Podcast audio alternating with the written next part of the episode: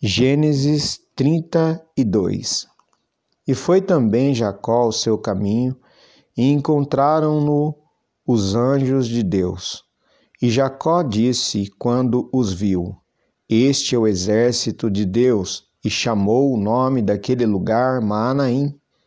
E enviou Jacó mensageiros diante da sua face, a Esaú, seu irmão, a terra de Seir, território de Edom, e ordenou-lhes, dizendo: Assim direis a meu senhor Esaú: Assim diz Jacó, teu servo: Como peregrino morei com Labão e me detive lá até agora. E tenho bois e jumentos e ovelhas e servos e servas, e enviei para o anunciar a meu senhor, para que ache graça a teus olhos. E os mensageiros tornaram a Jacó, dizendo: Fomos a teu irmão Esaú e também ele vem a encontrar-te, e quatrocentos varões com ele. Então Jacó temeu muito e angustiou-se, e repartiu em dois bandos o povo que com ele estava, e as ovelhas, e as vacas, e os camelos. Porque dizia: Se Esaú vier a um bando e o ferir, o outro bando escapará. Disse mais Jacó: Deus de meu pai Abraão e Deus de meu pai Isaque, ó Senhor que me disseste, torna a tua terra e a tua parentela e fartei bem. Menor sou eu que todas as beneficências e que toda a fidelidade que tiveste com teu servo, porque com meu cajado passei este Jordão e agora me tornei em dois bandos. Livra-me, peço-te, da mão de meu irmão, da mão de Esaú, porque eu temo, para que porventura não venha e me fira e a mãe com os filhos.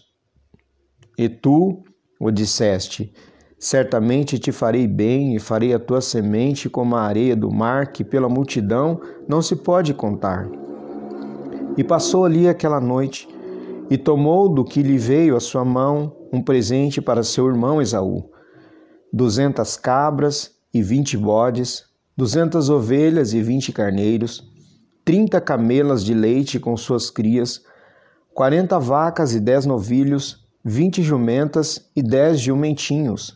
E deu na mão dos seus servos cada rebanho à parte, e disse a seus servos: Passai adiante da minha face e ponde espaço entre rebanho e rebanho.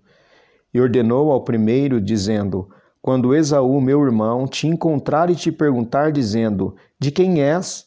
Para onde vais? De quem são estes diante da tua face? Então dirás: São de teu servo Jacó, presente que envia a meu senhor a Esaú, e eis que ele mesmo vem também atrás de nós.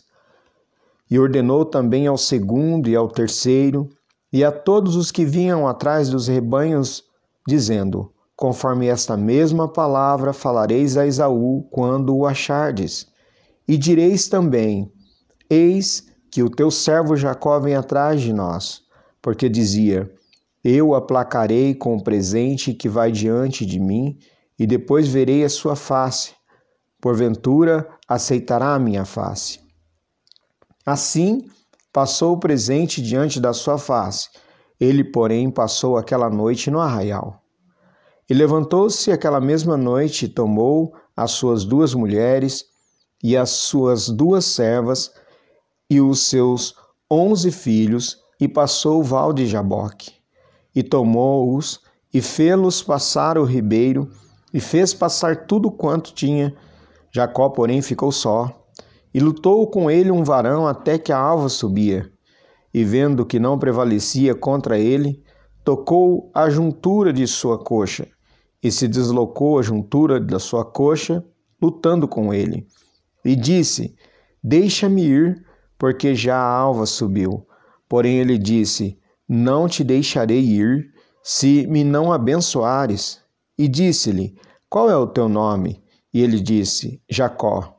Então disse: Não se chamará mais o teu nome Jacó, mas Israel pois como príncipe lutaste contra Deus e com os homens e prevaleceste. E Jacó lhe perguntou e disse: Dá-me, peço-te saber o teu nome. E disse: Por que perguntas pelo meu nome? E abençoou-o ali. E chamou Jacó o nome daquele lugar Peniel, porque dizia: Tenho visto a Deus face a face, e a minha alma foi salva. E saiu-lhe o sol quando passou a Peniel, e manquejava da sua coxa. Por isso, os filhos de Israel não comem o nervo encolhido que está sobre a juntura da coxa até o dia de hoje, porquanto ele tocara a juntura da coxa de Jacó no nervo encolhido.